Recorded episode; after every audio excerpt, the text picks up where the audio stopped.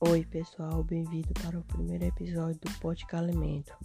Meu nome é Ariane Vieira e hoje iremos falar sobre o, aumento de consumo de alimentos industrializados.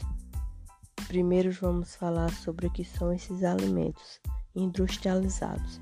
Esses alimentos são alimentos que é comercialmente preparado por meio de processamentos passando por várias etapas e técnicas de adição de ingredientes e produtos químicos.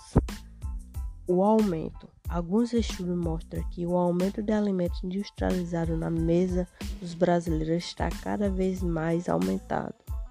Muitos brasileiros entre 8 a 55 anos estão consumindo esses alimentos durante a pandemia. O que pode levar a esse aumento do consumo de alimentos industrializados?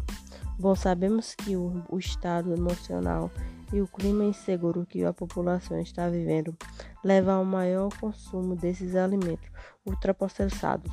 Exemplos desses alimentos são salgadinhos e biscoito, entre outros também.